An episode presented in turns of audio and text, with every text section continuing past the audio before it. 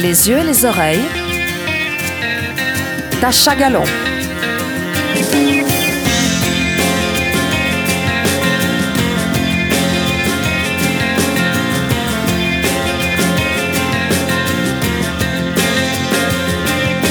Bonjour, bienvenue dans Les yeux et les oreilles. Je reçois aujourd'hui Max Lobé pour son dernier roman Loin de Douala.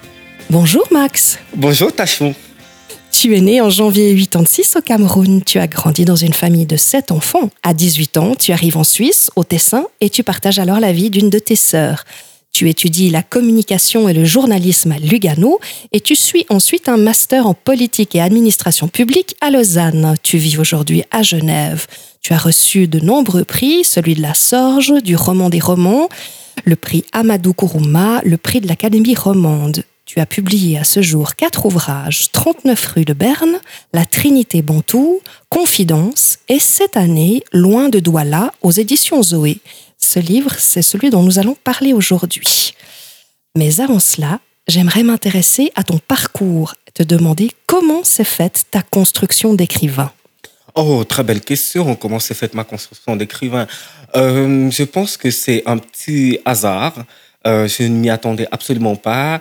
Euh, j'étais à l'époque, je venais d'arriver à Lausanne, j'étais à l'université et un jour je marche dans les couloirs euh, de l'université de Lausanne. Je pense que c'était dans l'amphipole ou je sais plus lequel parce que vous savez, les bâtiments de l'université de, Lausanne ont tous des noms comme ça. Et puis je vois une affiche qui dit euh, si vous avez des textes, envoyez-les pour participer au concours au prix de la Sorge, qui est le prix littéraire de l'université de Lausanne. Et oui, j'en avais des, des, textes dans le tiroir. Euh, c'était un rêve secret que de devenir écrivain, mais même pas un rêve, une sorte de but euh, euh, inatteignable. C'était quelque chose, c'était une utopie pour moi. Et donc, j'envoie un petit texte que je sors de, de, de mes casiers et j'oublie complètement. Et quelques temps après, je retrouve à Aubonne un ami à moi, un très bon ami, Grégory, euh, qui me dit euh, Est-ce que tu vas venir à la soirée de remise du prix de la soirée? Alors tout de suite, je me souviens que j'ai euh, participé, que j'avais participé à, ce concours-là. Et je lui dis non parce que je suis honteux, parce que je, me sens un peu timide, je me sens pas à ma place. Je lui dis non, je pourrais pas venir. Et l'argument qui me sort pour me faire venir, c'est genre ah bah écoute, euh, il y aura vraiment à picoler. Et, je me dis, bah si à picoler quand même, je vais venir. Et euh, j'arrive là-bas, je prends vraiment tout mon temps, je fais tout pour arriver euh, en retard. Et j'arrive Cinq minutes plus tard, les organisateurs du Prix de la Sorge pendant la soirée lisent des extraits euh, des textes qui ont participé et qu'ils ont trouvé intéressants. Et là, ils lisent un extrait de cette nouvelle qui s'appelle Le Baccalauréat, où je raconte en fait comment sont euh, diffusés les résultats du bac au Cameroun. Ces résultats sont radiodiffusés. Ça veut dire que tout le monde dans le quartier, tout le monde dans la ville va savoir si vous avez réussi ou pas. Et c'est un fou rire dans la, la salle quand on lit euh, le, les, premières pages de, de, cette nouvelle, mais les gens se tiennent les côtes de rire. Et mon ami Grégory qui se tourne vers moi, il me dit, vraiment, le gars qui a écrit ça, il est très fort. Et je lui fais, euh, Greg, euh, c'est moi qui ai écrit ce texte. Il me dit, mais non, mais tu rigoles, c'est pas possible. Euh, t'as pas pu écrire ce texte, tu m'as jamais dit que tu avais participé. Et quelques minutes après, j'avais le prix de la sorte. C'est comme ça que j'entre en littérature, on va dire un peu par une sorte de télécrochet. euh, parce que après, les membres du jury étaient des éditeurs. Je me souviens, il y avait des éditions des Sauvages, il y avait les éditions Paulette à l'époque avec Sébastien Meyer, qui est aujourd'hui un grand auteur, j'entends un, un, auteur important de polar en Suisse romande, tout jeune qu'il était. Donc, ils m'ont demandé est-ce que tu as des textes à nous proposer C'est comme ça que j'ai publié. Quelques années après, j'étais toujours en études. Hein. Je faisais mon master en politique et administration publique et j'ai publié euh, L'enfant du miracle aux éditions des Sauvages chez Valérie Solano en 2011. C'était mon premier récit, c'est comme ça que j'entre en littérature. On te perçoit comme un conteur qui décrit avec une précision photographique ce qui l'entoure. Euh, tes descriptions emportent le lecteur, instantané, que ce soit par les bruits, les couleurs ou bien les odeurs. Est-ce que ça correspond à la perception que tu as de ton écriture? Euh, Tout à fait. Moi, je, je, j'ai toujours dit, je ne peux pas, on ne peut pas donner ce qu'on n'a pas. Euh, il serait très difficile pour moi, par exemple, même si j'adore les dystopies, hein, euh, un peu moins les science-fiction, mais euh, il serait très difficile pour moi d'écrire de la science-fiction. J'ai une imagination très développée, mais pas dans un monde si imaginaire. Les dystopies, je pourrais le faire, mais je pense que ce, ce, serait un peu pour moi comme skier, et Dieu seul sait si je sais skier ou pas. et donc, je préfère pas me lancer dans cela. Je préfère donc euh, avoir une écriture très réaliste euh, je raconte vraiment euh, ce qui nous entoure, ce qui m'entoure. Il y a des moments comme ça. Il y a des moments de, de, de folie, d'imagination, de, de sorcellerie. Euh, aussi, hein, quand on dit conteur, on pense souvent aux écrivains africains. Par exemple, dans 39 rue de Berne, à un moment, je parle de Genovroïna, la grande sorcière sirène qui va sortir du lac et qui va euh, euh, englober, n'est-ce pas, euh, avaler tous ces hôtels très riches qui bordent le long du lac à Genève. Mais c'est des moments de folie dans mon écriture, dans la cuisine de mon écriture. Mais sinon, ce qui m'intéresse le plus, c'est de parler du concret euh, des choses qui nous, euh, qui nous entourent, qui, euh, des choses qu'on voit. Je vais facilement donner des noms des lieux qu'on connaît. Voilà, décrire des ambiances et des atmosphères. Je pense que c'est ce que je sais le mieux faire, décrire ce que je vois. Un ancrage dans le réel. Un ancrage dans le réel. Moi, je pense, en fait, quand j'écrivais par exemple 39 rue de Ben, parce que c'est vraiment le roman qui m'a fait connaître euh, j'ai même envie de dire dans le monde, euh, sans aucune prétention, bien mm -hmm. sûr. Hein. En tout cas, le roman qui m'a fait connaître en Suisse, c'est euh, un roman que j'ai écrit, mais vraiment en se tout simplement la réalité. Ce que je voyais, c'est ce que j'écrivais. Et aussi euh, euh, ce que j'entendais, hein, parce que évidemment, quand on parle de trafic de femmes, de prostitution, dans les communautés africaines ici, il y en a tellement. On entend beaucoup de ce type d'histoire. Et pour moi, c'était important de relater cela sans jugement.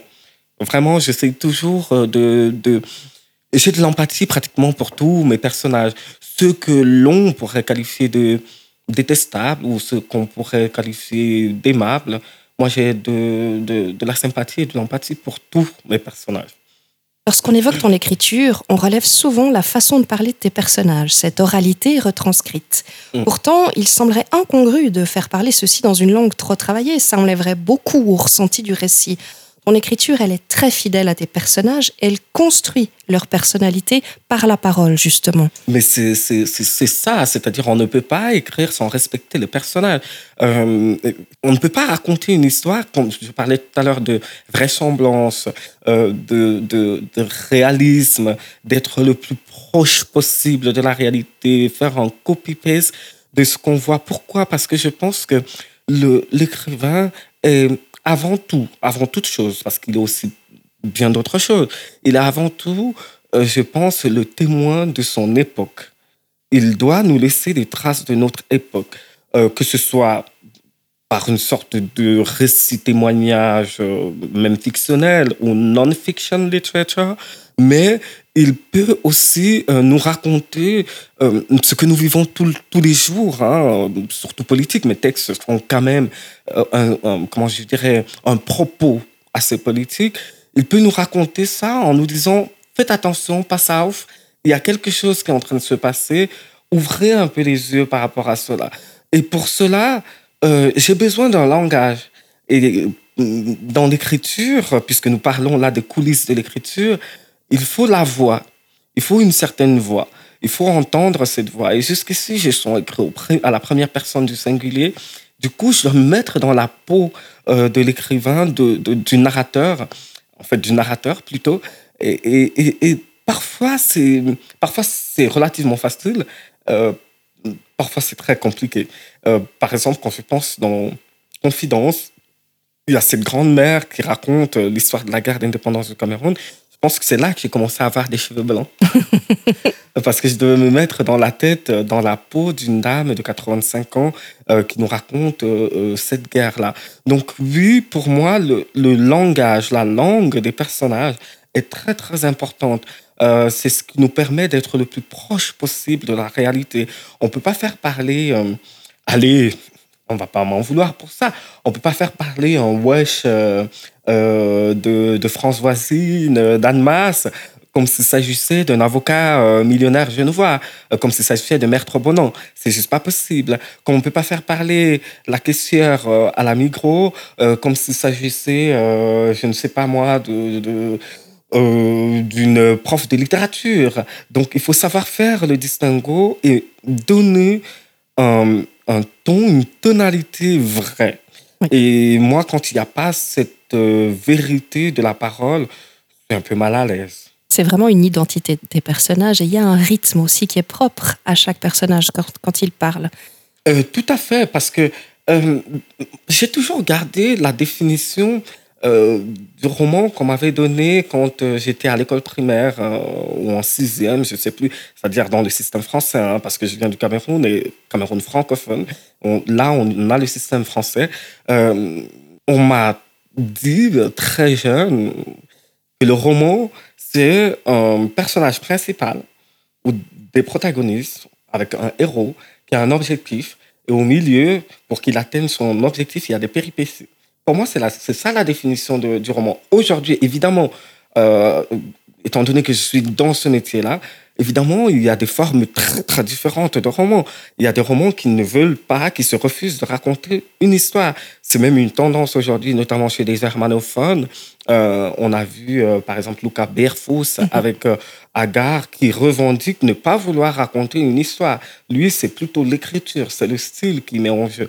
Ou une auteure encore suisse-alémanique comme Eleonore Frey, euh, avec son dernier roman euh, traduit en français, euh, En route vers Oshak, elle ne raconte pas vraiment une histoire, mais elle pose un contexte et elle vous fait réfléchir.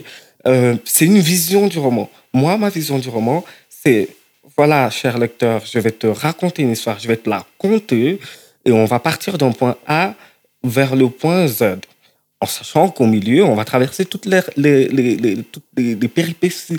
Et c'est davantage ça encore dans mon dernier roman, mhm. Loin de Douala. On a un objectif, on a euh, des obstacles, et c'est ce qu'on appelle justement un voyage initiatique. Mhm. On va découvrir au fur et à mesure. Donc, pour moi, c'est pas que la langue, c'est deux personnages avec chacun ses objectifs, avec chacun ses contradictions.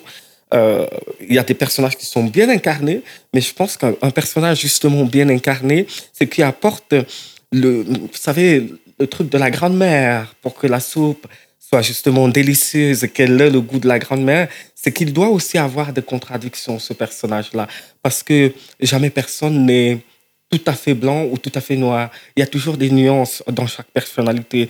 Donc à un certain moment, on met, on va faire glisser une nuance pour montrer qu'en fait, tout ce qu'on a montré jusque-là, ah ben, ça peut être remis en question par un petit quelque chose qui se passe dans la vie de la personne.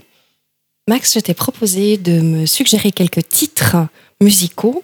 Je te propose d'écouter tout de suite le premier titre, qui est Zombie de Fela Kuti. Et on revient juste après. Zombie no go go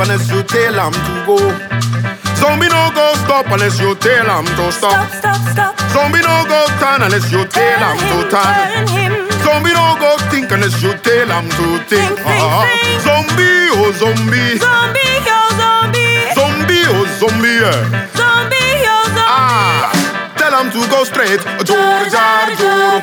No brain, no job, no sense. Joro jari joro. Tell them to go kill. Joro jari joro. No brain, no job, no sense. Joro jari joro. Go and kill. Go and die. Go and quench. Put on. Go and quench.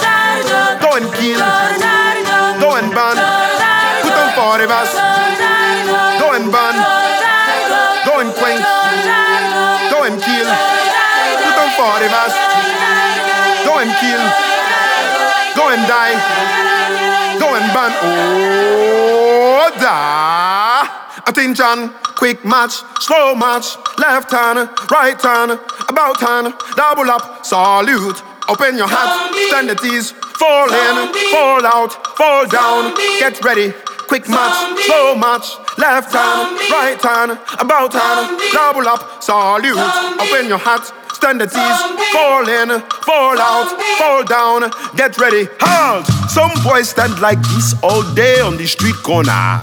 Until the army recruiter sees them and says, Order!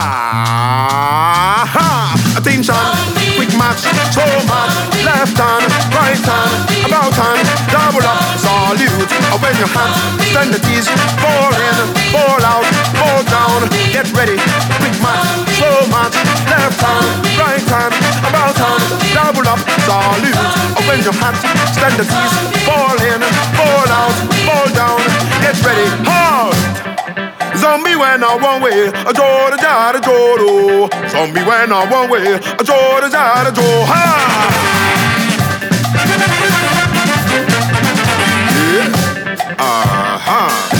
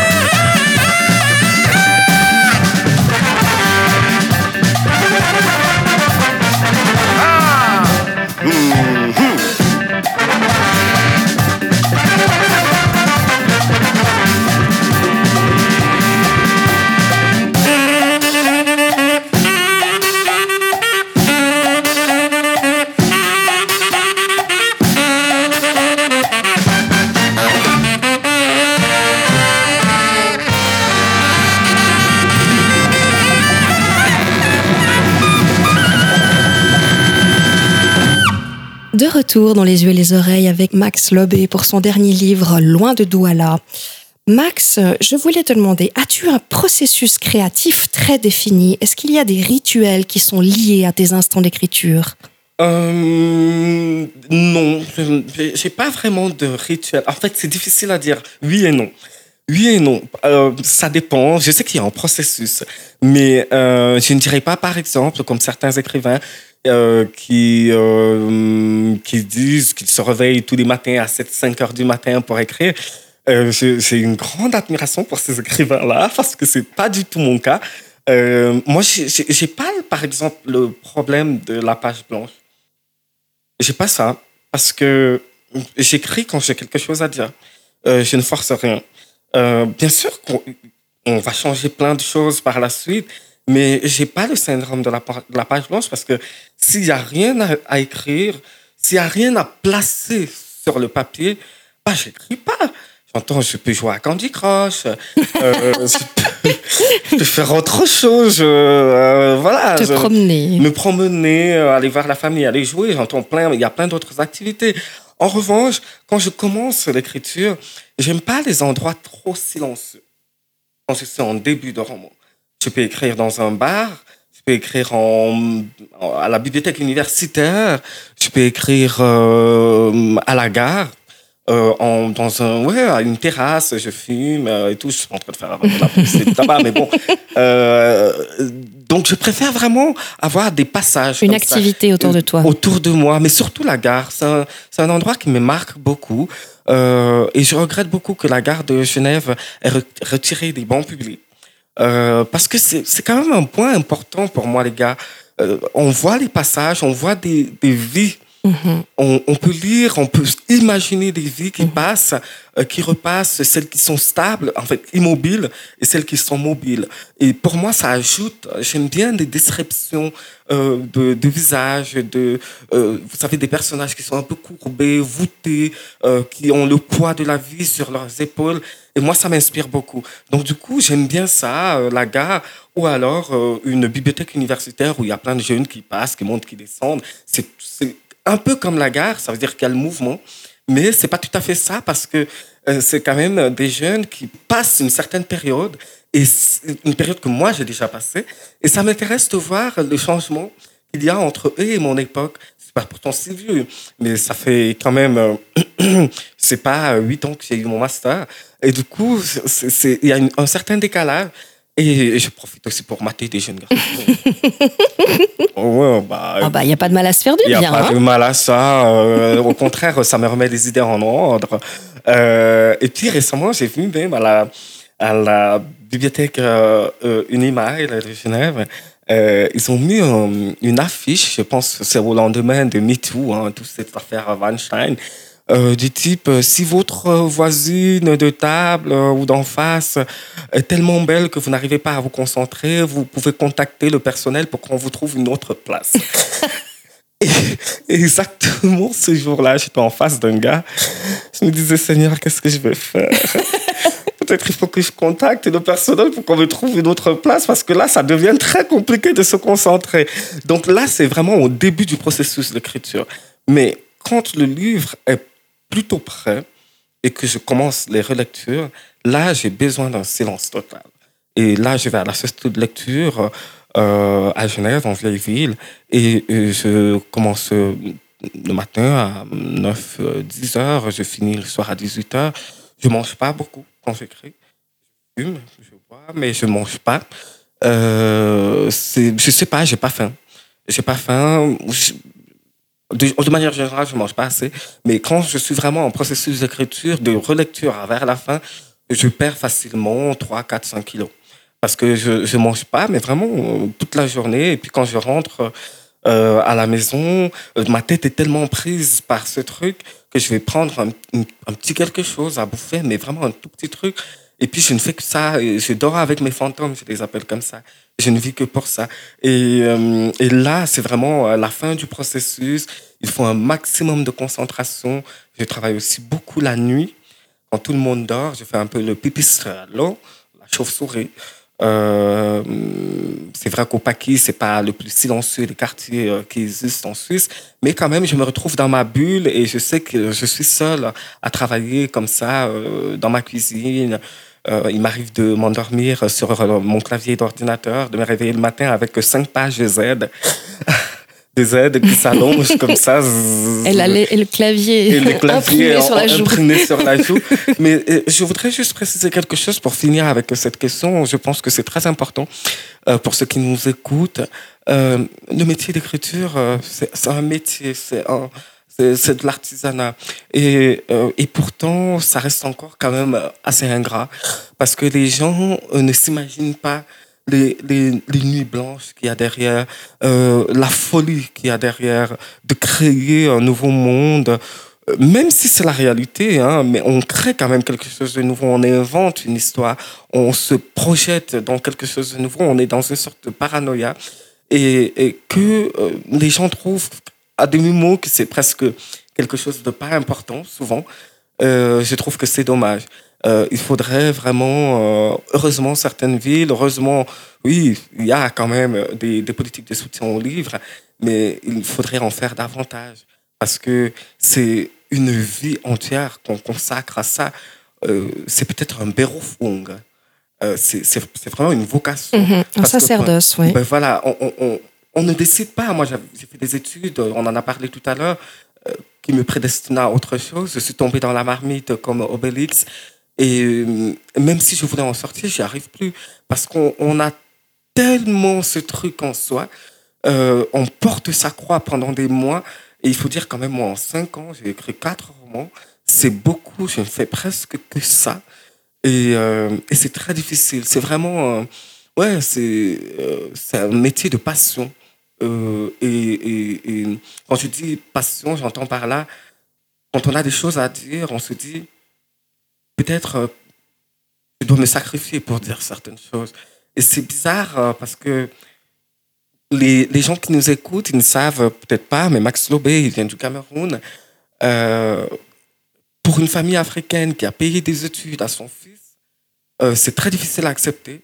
Euh, je me souviens la première fois que j'ai dit à ma mère que je devais, que je pensais, à l'époque, je me disais, je pense que je vais devenir écrivain. Elle m'a dit, euh, écris quoi C'est quoi ce truc-là? Euh, Moi, j'ai payé toutes ces années d'études en Suisse pour que tu me dises que tu veux devenir quoi? Écrivain. Ça veut dire quoi ce truc? Donc, c'est vraiment un truc, on- un métier qu'on on prend beaucoup sur soi. Et, et j'ai voulu vraiment faire cette parenthèse pour dire aux gens combien c'est important de pouvoir respecter cet art, comme d'ailleurs tous les autres arts. On parlera de ton livre tout à l'heure, mais quand je t'entends parler justement de ce que t'as dit ta maman, c'est exactement ce que dit la maman de ton d'un de tes personnages à son fils en lui disant faire du football. Mais enfin, comment ça faire du football? On on met, enfin les enfants, on fait en sorte qu'ils fassent euh, des études pour aller travailler, mettre un costard cravate et une valise. Exactement. Euh, ça c'est souvent les parents. euh, je pense aussi ici, hein, mais euh, je viens quand même. J'ai été élevé dans un contexte africain. Euh, le travail, c'est toujours euh, euh, le truc administratif, c'est qu'on porte son costard cravate et sa mallette. C'est ça le travail. Autrement, c'est un travail sale, c'est un sous-métier, ou alors euh, c'est un artiste. Et qui dit artiste dit un peu un paria, un outcast. C'est vraiment quelqu'un qui ne fait pas partir de la société. Et du coup, on lui donne, comment dire, on lui pardonne ça. On lui pardonne. Parce que c'est un peu un fou. Euh, et donc, moi, je fais partie euh, de, de ce groupe-là de personnes. euh, on considère. hein, bah maintenant, ça a beaucoup changé, ce regard dans ma famille. Euh, mais au début, ils considéraient que c'est un métier de fou, euh, de, de, de personnes qui refusent d'accepter la réalité et qui veulent passer beaucoup de temps à réfléchir, à réfléchir, alors qu'il faut pas trop réfléchir. Il faut simplement aller dans un bureau où on te dit ce que tu dois faire, tu fais ce que tu as à faire, et le soir tu rentres, tu as des enfants, une femme, et qui te saute dessus et tu payes des factures. En fait, c'est ça notre société, en fait. On n'arrive pas à voir autre chose. Quand je, je parle avec mes amis de mon métier d'écrivain, ils n'arrivent pas à comprendre ça.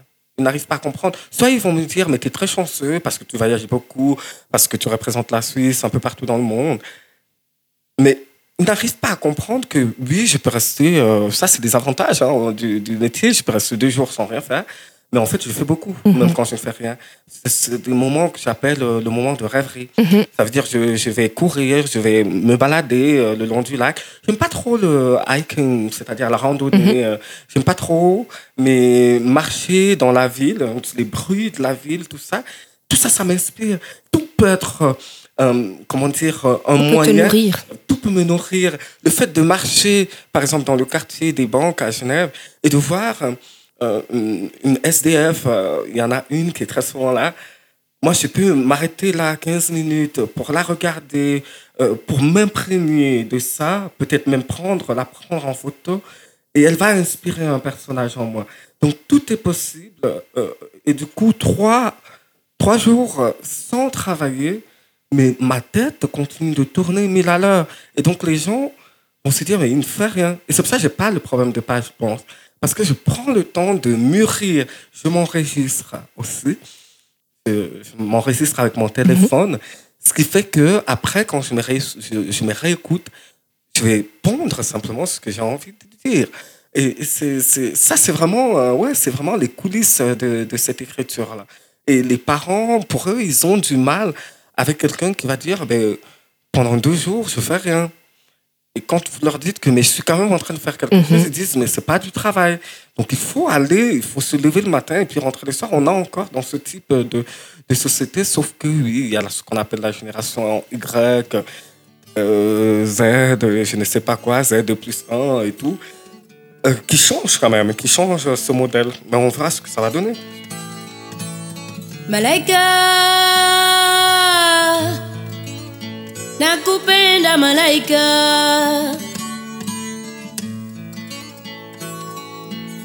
Malaika. Nakupenda malaika. Ningekuwa mariwe Ningekuwa dada Nashingana sina we ningekuwa mamalaika. Nashingana mani singa we ningekuwa mamalaika.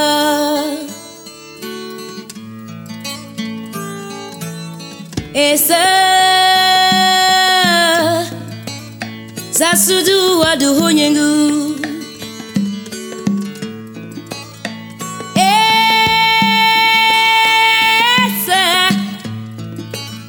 zasudu waduhunyengu na minifonyeji kinga na mwezinyo nashingana shinga na manisi na nyingekuwa mamalaika malaika nashingana mani sinawe ningekuwa mamalaika. Eba. Kidege kukuwaza kidege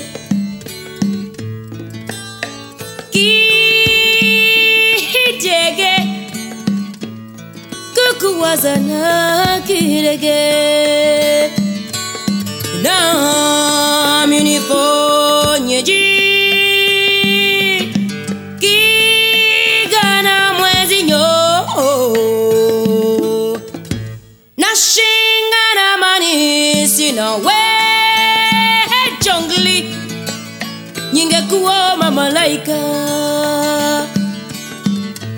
nashingana mani sina we. Ningekuwa mamalaika.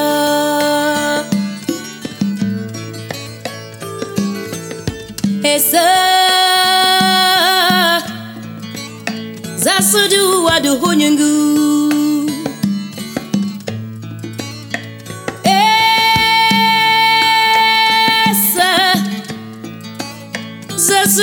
bado nyengu. Nami nifonyeji ki kinga na mwezi nyo. Nashinga na manisi nawe ningekuwa mamalaika nashinga na manisi nawe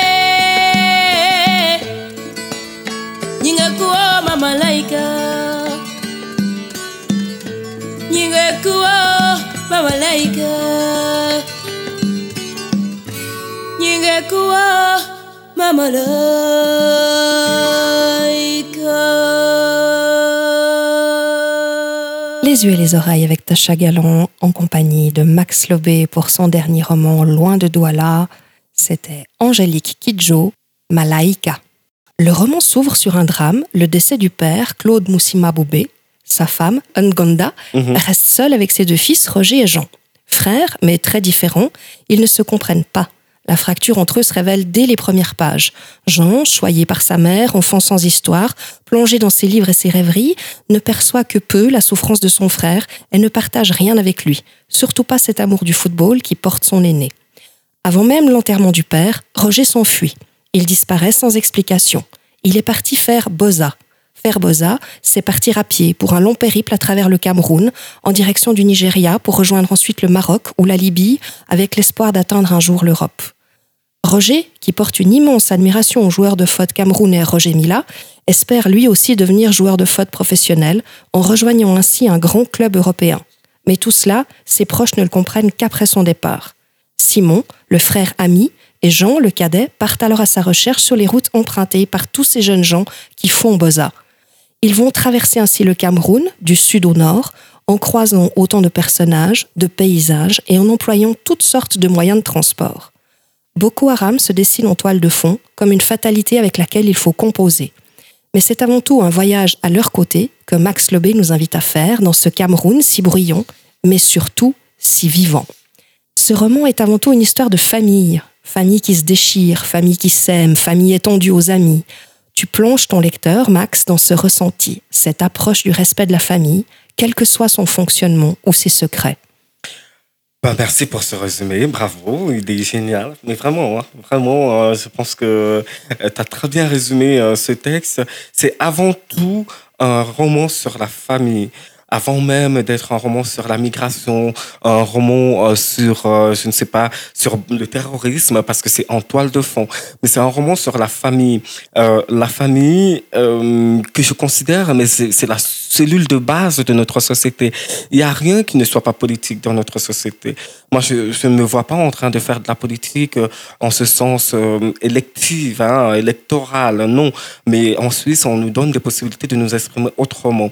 Et puis, dans mes romans, j'ai toujours un propos politique parce que je pense que tout est politique. Euh, je ne vais pas citer l'exemple de la cigarette encore, mais parce que c'est ce qui me vient le plus, peut-être parce que j'ai envie de fumer. Mais fumer, c'est un geste, en fait, c'est politique parce qu'il y a des taxes derrière, il y a des lois, il y a des euh, préventions, il y a ci, il y a ça. C'est quelque chose de politique. Si on se réveille le matin euh, pour aller prendre son train pour aller au travail, c'est politique parce qu'on a décidé que les horaires de travail seront comme ci, comme ça. La famille sera comme ci, comme ça. Pourquoi on dit bonjour le matin au lieu de dire... je- C'est tout est politique finalement. Pourquoi on s'habille, pourquoi voilà, pour qu'on se brosse les dents. Et, et, et donc évidemment dans ce texte il y a quelque chose de politique, mais au-delà de la famille, je voulais parler de la religion. Euh, du coup, il y a Boko Haram et les fondamentalismes religieux euh, islamiques, mais il y a aussi les fondamentalismes chrétiens de la Mhm, mer mhm. euh, euh, qui déchirent des familles en Afrique. Hein. Ces personnes des églises dites éveillées, pentecôtisme, et j'en passe, euh, ceux qui voient déjà l'arrivée du, Christ, pour, euh, pour eux, le Christ est même déjà là, puisqu'il leur a conféré des pouvoirs de guérir. Pourquoi pas euh, C'est possible. Hein. Je ne crois pas personnellement au miracle, mais c'est possible. J'ai quand même une, une éducation chrétienne. Donc, pourquoi pas? S'il fallait transformer surtout le vin, euh, de l'eau en vin, ça, ça me plairait. Euh, euh, et puis, la troisième religion, euh, tu en as très bien parlé, c'est le foot. On est en pleine période de Coupe du Monde de football. Euh, je pense que ça tombe bien parce que ça nous permet de voir le parcours d'un jeune homme qui a envie vraiment d'arriver à ce niveau-là, à ce stade-là. Quels sont les sacrifices à faire? Euh, Ça veut dire qu'on on on ne part pas forcément euh, d'Afrique, on ne fait pas beaux-arts, on ne beaux-aille pas forcément, euh, forcément parce que euh, parce qu'on souffre, parce qu'on n'a pas à manger, parce que non. Il y a des gens qui viennent de, de familles euh, plutôt de classe moyenne élevée. On va dire que Simon, euh, euh, en fait, j'entends Roger. Roger, c'est plutôt quelqu'un qui vient d'une famille qui n'est pas à se plaindre, mais qui décide de partir, ok, pour les problèmes qu'il a avec sa mère, mais parce qu'il il poursuit un rêve. Ce que je voulais dire, c'est que des jeunes de mon âge, ou plus jeunes, en tout cas de ma génération, dans ce pays-là, au Cameroun, ils ont des rêves et ils sont prêts à tout à, pour atteindre ces rêves-là. Euh, c'est pas seulement euh, par rapport au football, mais ce- ce- ça aurait pu être autre chose. J'ai voulu parler de football parce que je voulais rentrer dans mon enfance aussi. Oui. Moi, je n'étais pas un doué de football. Hein, Aux Mais- grandes dames de ton frère, d'ailleurs. ben voilà. euh, là, c'est souvent, je, je me mets un peu dans. oui, tu intègres un souvenir d'enfance. Voilà, je, je, je, je, je, je, je transvase, je transverse, je raconte les souvenirs d'enfance de gens mais qui sont les miens. Parce que dans tous mes romans, je me raconte toujours un peu. Euh, je ne l'ai jamais refusé, hein, mes romans ne sont jamais euh, complètement fictionnels. Je me raconte toujours un peu et je pense que le jour où quelqu'un fera l'étude de tous mes romans, il va pouvoir faire une autobiographie de moi parce qu'il y aura tout euh, qui aura été dit. Donc oui, pour ce résumé-là, je trouve que c'est juste, c'est juste magnifique. C'est tout à fait ça. Tu as nourri ce livre des petites choses du quotidien. C'est quelque chose qui se dégage de chaque page, de chaque instant. C'était vraiment ta volonté sur ce livre-là. Exactement. On parlait tout à l'heure de tout politique. Cette fois-ci, je voulais pas faire une histoire qui soit politique perçue comme telle. Vous savez, la réception d'un roman. euh, Quand j'ai écrit, par exemple, Confidence, le roman d'avant, qui était sur la guerre d'indépendance du Cameroun, euh, c'est quand même très politique, a priori, comme ça. C'est c'est- c'est l'affront- l'affrontement. Mais ici, je voulais rentrer dans des choses simples. Euh, euh, les choses simples, c'était témoigner euh, le quotidien d'une famille africaine. Parce que aussi souvent, quand on parle du roman africain, c'est toujours le, moment, le roman qui a des grandes problématiques de guerre civile, de ci, de ça. Moi, je me suis dit, mais non.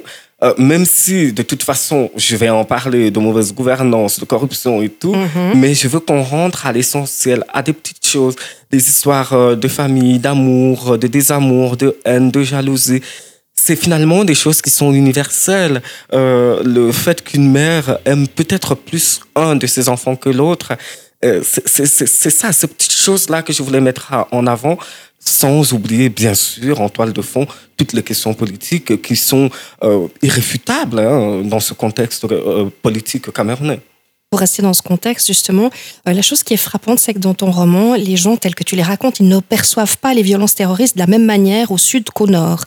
Euh, à l'instant du récit, le Sud lui est épargné, alors que le Nord vit avec les attentats et les Mhm. enlèvements. Et on perçoit là l'obligation de continuer à vivre, malgré tout, pour ceux qui vivent au Nord, et en même temps la difficulté à appréhender la réalité pour les gens du Sud. Euh, c'est complètement ça, mais euh, alors il nous faudra peut-être trois heures pour parler de, de cette question qui est euh, hautement politique. Moi, ce que je pourrais dire aux, aux auditeurs, c'est de regarder le, le, le, le grand reportage que j'ai fait dans Le Monde. journal Le Monde, oui. Euh, euh, par rapport à la situation de Boko Haram dans l'extrême nord du Cameroun, je l'ai fait. euh, j'ai fait ce voyage personnellement aussi hein, en, Oui, décembre fait. 2015 et donc euh, mon reportage a été publié en janvier 2016 en euh, euh, en commémoration des attentats de janvier 2015 de Charlie Hebdo. Et donc, euh, oui, le pays, en fait, le Cameroun est une sorte de triangle hein, au centre de l'Afrique qui traverse, je ne sais plus combien de kilomètres de, parcours hein, le long. Mais moi, je sais que ça m'a pris trois, quatre jours. En, en bus, en taxi brousse pour partir du Et en sud, train. euh, en train, pour partir justement en train, pour partir de Douala jusqu'à jusqu'à Mokolo, euh, à la frontière, euh, pratiquement à la Nord, frontière presque au Nigeria. hein. presque au Nigeria. Dans le sud, la vie continue, mais à mille à l'heure. hein. Euh, les activités économiques continuent avec la part de corruption qu'il y a. Euh, Yaoundé est plutôt calme, c'est la ville de la capitale administrative, hein, politique. Euh, donc tout est calme et c'est comme si rien ne se passait dans ce pays-là. Alors quand vous prenez les moyens de transport pour commencer à monter, au niveau du centre du pays, ou plutôt un peu plus au centre, vous commencez à avoir des contrôles réguliers, euh, de l'armée partout, euh, des barricades. C'est là où on se rend compte qu'il se passe quelque chose dans ce pays-là. Mais alors, pourquoi est-ce que les gens du Sud ne sont pas vraiment au courant de ce qui se passe au Nord? C'est une volonté politique Mhm. de cacher. On cache pour dire, mais vous savez quand même, le Cameroun, c'est un des pays africains qui le plus peaceful, hein, le plus en paix, même si les, les problèmes sont mis euh, sous le tapis. Donc du coup, euh, quand il y a un problème, euh, l'État visse la communication et on dit, passez, il n'y a rien à voir. Euh, le plus souvent, il faut aller sur des radios internationales pour savoir. Mais alors, s'il y a un journaliste, euh, j'ai envie de dire correspondant pour ces radios et journaux internationaux qui révèlent un attentat que l'État n'a pas vu avant, bah, il est puni pour euh, contribution ou participation au, terrorisme. J'entends, on est quand même dans une, une bulle euh, incroyable. Si en Europe, s'il y avait un attentat, un mort, hein, euh, c'est la une de tous les journaux, là-bas, il peut y avoir des dizaines de morts dans l'extrême nord. Il faut savoir aussi que c'est des régions plutôt rurales. Euh, le développement du pays n'est pas forcément Le même qu'au Sud. hein. voilà, Mhm. n'est pas forcément arrivé par là-bas. Euh, du coup, euh, il peut y avoir euh, 50 morts dans un petit village de l'extrême nord. Et puis, euh, personne n'en parlera. C'est juste du bouche à oreille. Et puis, on dit, chut, il faut pas en parler.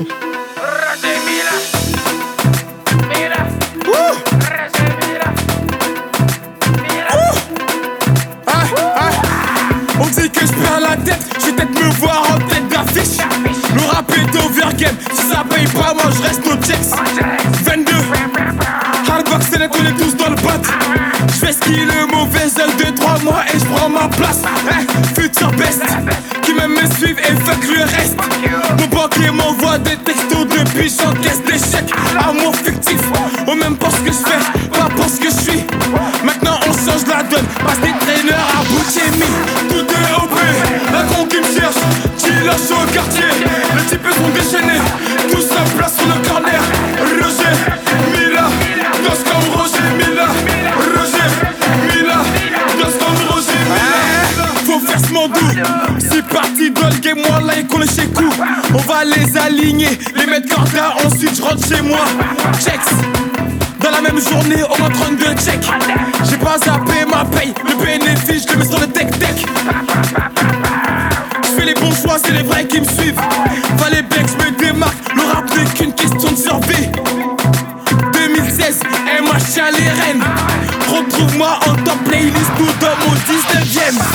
Tout est OP, un con qui me cherche. J'ai lâché au quartier, les types sont déchaînés. Tous en place sur le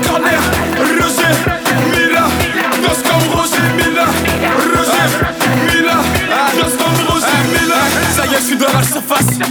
Paraît-il que je suis de la trap Non, j'ai pas pris la grosse tête. Je prends la 2 entre Besbar et Jaurès. 19ème, c'est ma zone et c'est tout ce que j'aime.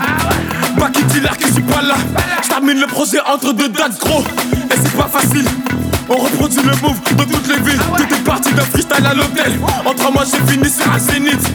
C'est le taf qui paye. Maintenant, je peux dormir sur mes deux oreilles. Et y a pas de secret. Je me suis méfié des tracks et des conseils. Tout est OP. Un con qui me cherche. J'ai lâché au quartier.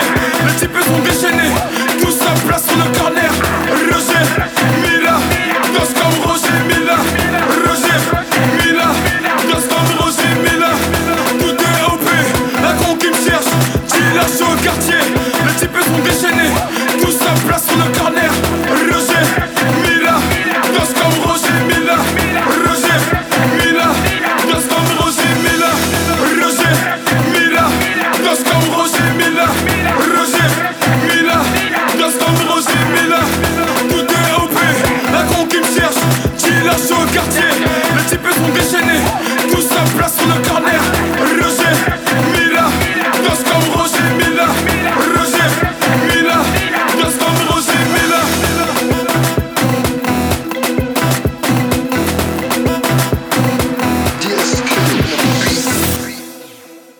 Roger Mila, MHD. Les yeux et les oreilles, Tacha Galant, en compagnie de Max Lobé. Max, tu le disais donc ce- dans ce roman, tu as choisi effectivement de, bien que tu l'évoques tout au long, c'est pas non plus un roman politique, il n'y a pas de moralisation, tu ne fais pas une analyse. Tu amènes le lecteur à se faire sa propre vision à travers le quotidien de Jean et de Simon, qui sont donc les deux Mhm. héros de ton roman. Et c'est ça, surtout à travers leurs rencontres que ça se passe. On en a parlé, la corruption, les religions, les croyances, les Mhm. rumeurs assassines également. Mhm. Euh, Je pense que ça donne une compréhension qui est plus forte et qui est plus intime de la réalité du quotidien. Ah ben j'espère, parce que pour moi ici, euh, c'était aussi euh, non seulement de redécouvrir mon pays, parce que je n'étais jamais allé jusque là-haut, et de donner à voir de ce pays. C'est quand même un pays magnifique. hein. Mhm. C'est très très beau, les paysages sont juste à couper le souffle. Et on se dit, mais c'est dommage euh, que ce potentiel euh, euh, euh, touristique ne soit pas euh, utilisé. Euh, c'est très très c'est très très peu exploité aussi en littérature parce qu'en littérature camerounaise on va surtout parler du sud de forêt de christianisme euh, et jamais on aborde l'islam qui est plutôt dans le nord du pays Euh, et, et, et pour moi c'était intéressant c'est intéressant de, de découvrir ce pays et de, de le faire découvrir aux autres. C'est un pays tellement diversifié, avec 250 euh, langues euh, camerounaises, Mhm. avec des peuples qui euh, souvent n'ont rien à voir ensemble, hein, euh, si ce n'est les frontières qui leur ont imposé une Oui. cohabitation. Euh, parfois, quand j'étais à l'extrême nord, je me demandais, mais qu'est-ce qui fait de moi, qu'est-ce qui fait de nous, ces gens de l'extrême nord de Marois, par rapport à moi qui suis de Douala, qu'est-ce qui fait de nous des Camerounais à part entière? Comment on fait pour se retrouver? Comme je, je me posais déjà la question dans Confidence, mon précédent livre, dès les premières lignes, je me disais, mais qu'est-ce qui fait euh, d'un Genevois et d'un Grison euh, Une Des identité Suisses? commune, oui. parce qu'il y a beaucoup de Genevois qui n'ont jamais mis les pieds euh, à Coire, qui n'ont jamais mis les pieds, je ne sais pas, à Sangal. Euh, et ça, c'est typiquement suisse. hein. Mhm. On reste dans son, dans son cocon, dans, sa région oui. linguistique, euh, et puis on n'en sort pas. Et, et c'est pratiquement la même chose là-bas. Il y a des gens qui naissent euh, à Douala ou à Yaoundé qui n'ont jamais vu autre chose que ça, ou leur village quelque part dans les environs. Et donc, moi, je, je, je propose non seulement à mon lectorat qui, quand même, avant tout, est occidental, mais aussi aux Camerounais, que ce soit de la diaspora ou de là-bas, je leur dis, voici ce pays que vous n'avez pas vraiment la chance de parcourir souvent. Les deux personnages principaux de ton roman sont le narrateur Jean, qui est un être en construction, et Simon, qui est le moteur de toute cette histoire. Mhm. C'est lui qui décide de partir, c'est lui qui fait face avec courage alors qu'il a peur, c'est lui qui se bat pour aller jusqu'au bout, c'est lui l'amour le plus fraternel alors qu'il est l'ami et Mhm. non le frère. Très bien vu. Euh, il y a beaucoup de gens qui n'ont pas vu, euh, qui n'ont souvent de mentionner Simon, alors que c'est le personnage central, j'ai Central. même envie de Mhm. dire. C'est lui qui est le moteur de tout.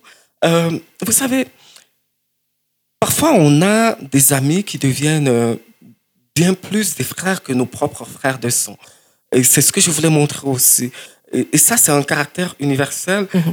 mais qu'on retrouve quand même beaucoup en Afrique. Oui. Euh, la communauté est très importante euh, avant l'individu. Et ça, c'est quelque chose que j'ai dû apprendre. Pour moi, c'est ça l'intégration, en fait. Euh, l'intégration. l'intégration, c'est de savoir que on est dans un pays où l'individualité, l'individu compte avant la communauté. Et c'est un changement de paradigme. Dit comme ça, c'est effrayant. C'est violent. Mhm. Euh, Je vais vous donner un exemple simple pour expliquer ce paradigme. Euh, la, la, la ceinture de sécurité. Chez moi, quand on entend qu'un tonton a acheté une voiture ou qu'une tantine a acheté une voiture euh, de 5 places, 7 places même, ben c'est toute la famille qui rentre dessus, dedans, on se porte les uns sur les autres, on peut rentrer à 15. Mais vraiment, c'est pas stéréotypé. Hein. Je, ne fais que dire mon expérience. Et ça ne pose problème à personne, on va dire, mais les ceintures de sécurité, ça n'a jamais servi à rien. D'ailleurs, il y a une dame dans le bus qui les amène à Yaoundé qui dit, mais ça sert à quoi ces ceintures de sécurité? Et alors qu'ici, une des premières choses qui m'est choquée même, qui m'est surprise, euh, c'est euh, quand je suis entré dans la voiture avec ma soeur, elle me dit, mets ta ceinture de sécurité. Et plus tard, j'ai compris que c'était en fait ça, c'est l'individu. Mhm. C'est l'individualité avant la communauté. Les mariages avant que deux personnes ne s'entendent vraiment pour se marier, c'est deux familles qui doivent se marier. Et donc, si les deux familles ne sont pas d'accord, ce mariage n'aura pas de bénédiction. Ce sera très compliqué. Et donc, il faut changer ce paradigme quand on arrive ici. Et ce que moi, je voulais faire, et il faut préciser quand même, que c'est le seul roman que j'ai écrit jusqu'ici Oui, qui ne se passe qu'en qui Afrique. se passe entièrement en Afrique, entièrement au Cameroun, dont le personnage ne vient pas d'Europe, il, il est complètement camerounais. Euh, Il n'y et- a pas un seul blanc à l'horizon d'ailleurs. voilà, c'est vraiment en- en Afrique. Et donc pour moi, même en l'écrivant, j'étais dans une sorte de schizophrénie où il fallait que je me replonge dans mon avenir, euh, dans mon, dans mes souvenirs. C'est un lapsus.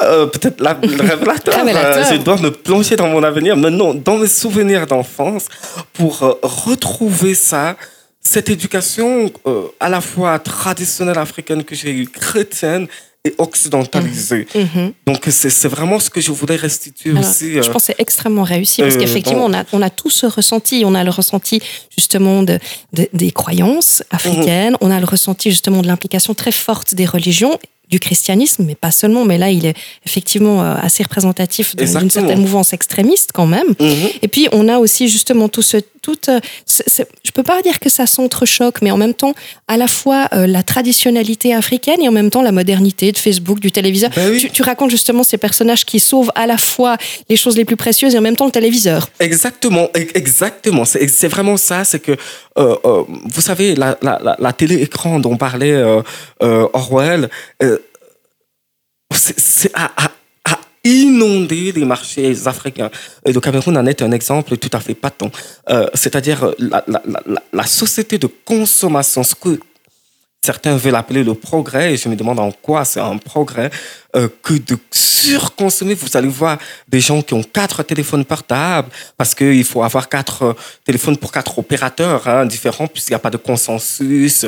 Et alors, euh, si on va appeler tel, il faut précisément utiliser ce téléphone-ci pour tel opérateur. Mais on est dans une folie incroyable euh, qui fait que la télévision est devenue l'opium. Euh, les telenovelas, puisqu'on ne peut pas se payer euh, des séries de très bonne qualité. Les telenovelas, les Nollywood, on euh, mais vraiment nettoie la tête des gens.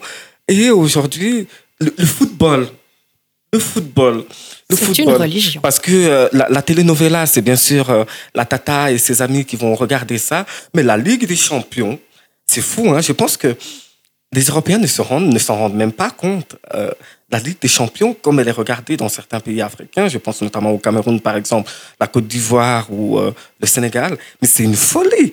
Vous savez, il y a des gens euh, qui peuvent se suicider parce qu'on ne les a pas, on leur a pas laissé la possibilité de regarder un match, euh, je ne sais pas, de Manchester, de, de Real Madrid. Mais c'est de la folie. Euh, ou des, gamines qui vont se jeter dans un puits à eau parce qu'on ne leur a pas laissé la possibilité de regarder la dernière telenovela euh, argentine ou brésilienne. Euh, on, est dans une sorte d'abêtissement de la société où euh, le livre, finalement, et ça on pourra en parler pendant des heures, a perdu sa place. Et c'est les écrans de, de smartphone qu'on utilise malheureusement pas pour lire, mais qu'on utilise pour le divertissement. Mais ça va venir, c'est un processus. On nous, on nous appelle, on nous dit que c'est c'est du progrès. Je sais pas si c'est vraiment du progrès. Bon, peut-être, il y a quand même un peu de progrès parce que ça permet à la grand-mère qui est restée au village de pouvoir recevoir quelques euh, virements euh, euh, bancaires, des transferts d'argent comme ça. Mais autrement, je ne vois pas en quoi c'est le progrès de ce que prétendent les humanistes occidentaux qui parlent toujours d'universalisme et je me demande qu'est-ce qu'ils mettent dans ce mot universalisme, qu'est-ce qu'ils mettent dans le mot humanisme, qu'est-ce qu'ils mettent dans le mot progrès? Est-ce que la vieille que je rencontre dans ce village des forêts au Cameroun a la même définition que de l'humanisme, de l'universalisme et du progrès? Question ouverte. Osoma. Makusa. Mangila. Mama ku mama sa mako makusa. Mama ku mama sa mako makusa. Mama ku mama sa mako makusa. Mama ku mama sa mama makusa.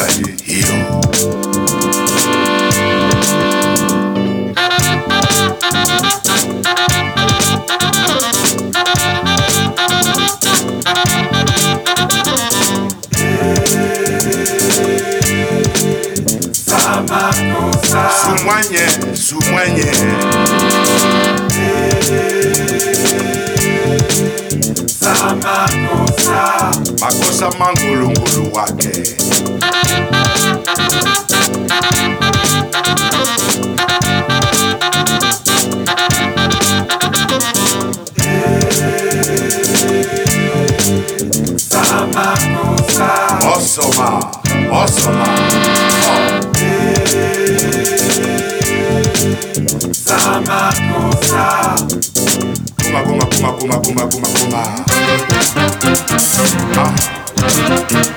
Zimbana tanga diwo, umbusa tanga. Gesa makosa na. Anu muna sisi ate wana le yasa makosa. Oh. Amuna yeye, amuna yeye, sise ya sa makosa. Aha. Simbana tanga diwo, umbusa tangana, esa makosa. Right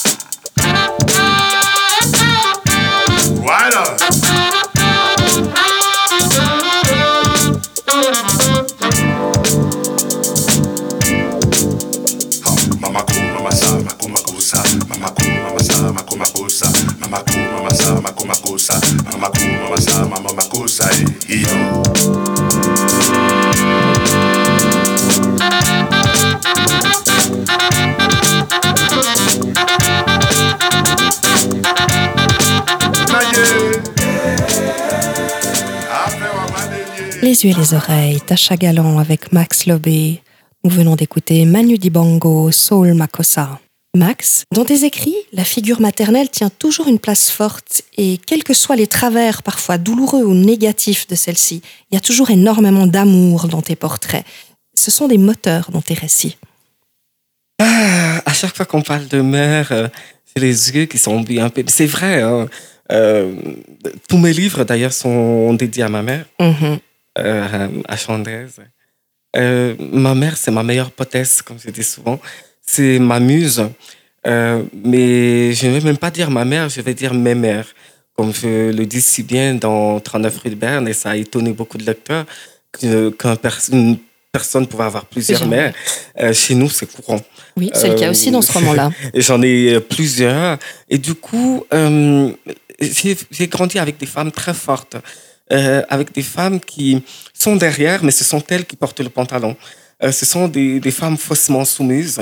Euh, ce sont elles qui dirigent le, foyer, la maison, la famille. Le mari va faire le, père de famille, montrer devant les camarades et devant tout le monde, devant ses amis que c'est lui qui commande. mais il sait que ça se résout dans le lit, dans la chambre, et que c'est la femme qui va décider. Et, donc, j'ai grandi vraiment avec ces femmes très fortes qui sont un peu euh, l'opposé du stéréotype qu'on pourrait avoir de la femme africaine qui est soumise, qui pleure, qui est violée, qui, a des, souffrances. Nous, euh, j'ai connu, j'ai des tantes qui ont divorcé, remarié trois, quatre fois, euh, qui tiennent, mais vraiment de main, de main forte leur business et qui sont successful, vraiment. Du coup, moi, c'est, il est presque difficile pour moi d'imaginer une femme qui souffre et qui se laisse aller. Et j'ai toujours des femmes qui sont qui à la fin se reprennent en main et disent ça ne va pas continuer comme ça, je vais prendre mes enfants, je me casse, pauvre connard. Euh, euh, c'est parce que c'est ce qui m'entoure. C'est-à-dire quand il y avait par exemple la problématique de MeToo, mes sœurs, sans vouloir euh, euh, dénier le problème, sans vouloir refuser, elles disaient toujours mais c'est bizarre, euh, ces filles qui disent euh, harcèlement de rue. euh. Dis, mais moi, à chaque fois qu'un gars essayait avec sa voiture de me suivre, je m'arrête et je lui dis deux mots et je lui dis, monsieur, si vous continuez, je vous en fous une. Et il me dit, il se casse tout de suite. Il dit, mais celle-là, il faut pas la, la, la, provoquer. Donc, j'ai toujours été comme ça entouré, de femmes de caractère très dur. Et, et je seul sais que ma famille est peut-être faite de 80% de femmes. Et ce sont elles qui gèrent. C'est vraiment très, très matri- matriarcal.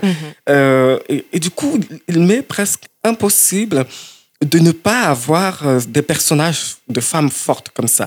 Mais c'est pas, comme on pourrait penser d'aucuns, c'est pas un hommage forcément que je veux rendre aux femmes.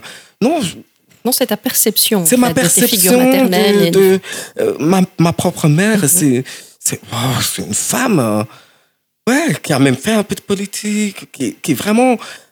Elle ne comprend pas, par exemple, que certaines femmes politiques pleurent. Certaines femmes politiques occidentales pleurent. Elle dit, mais en politique, on n'est pas là pour, euh, pour s'amuser. Euh,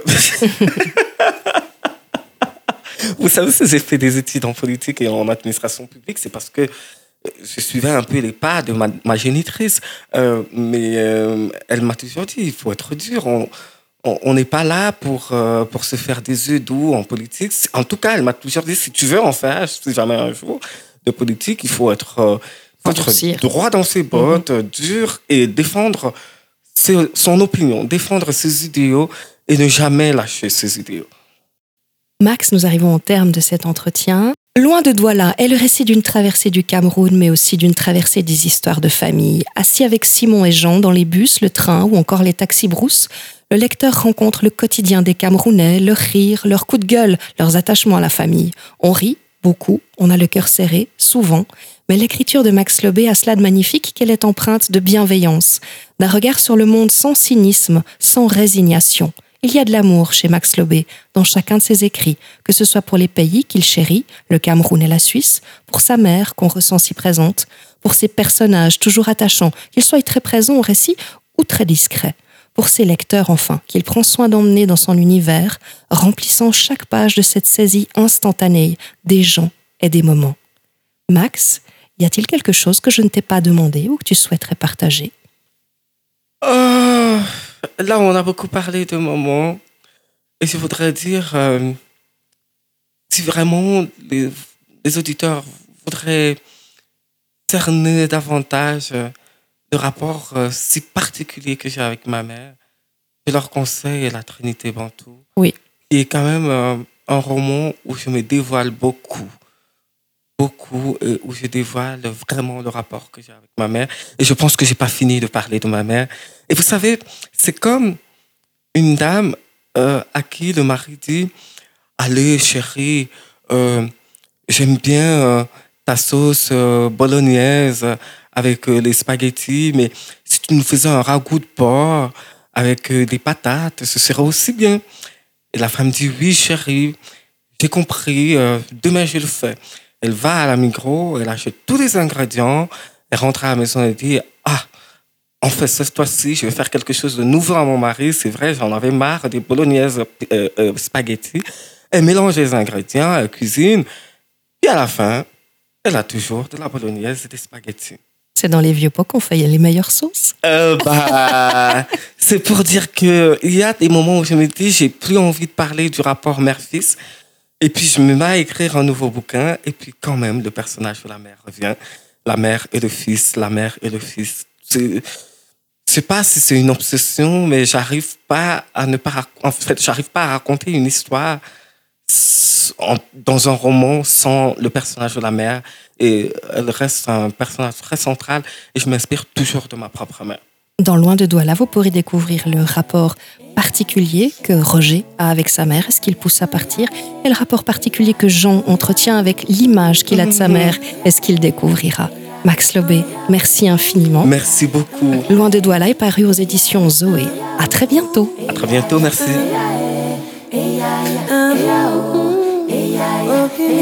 Oh, bébé, t'es du top. Oh, bimbo, que tudo sabe. Oh, bébé, bébé, Oh, mon bébé, Oh, bébé, sabe, oh, que tu não sabe. Oh,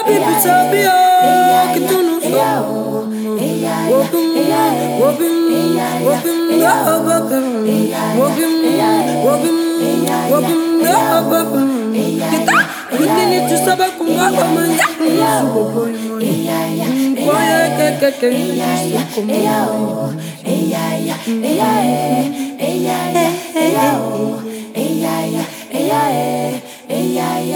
Yeah. Oh, people sabe oh, que tu não sabe como.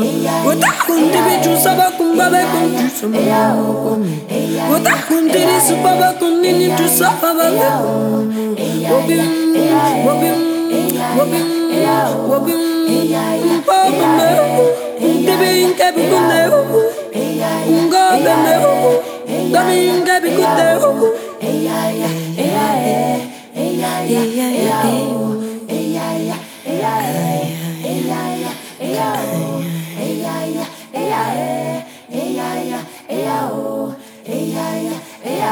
L'humanité court trop vite à la recherche d'un monde qu'elle veut sans doute meilleur. Pourtant, notre terre a gardé son rythme. Elle aussi a un cœur. Pourquoi ne pas l'écouter au lieu de l'étouffer? Plutôt que de courir après des leurs, arrêtons un instant et écoutons.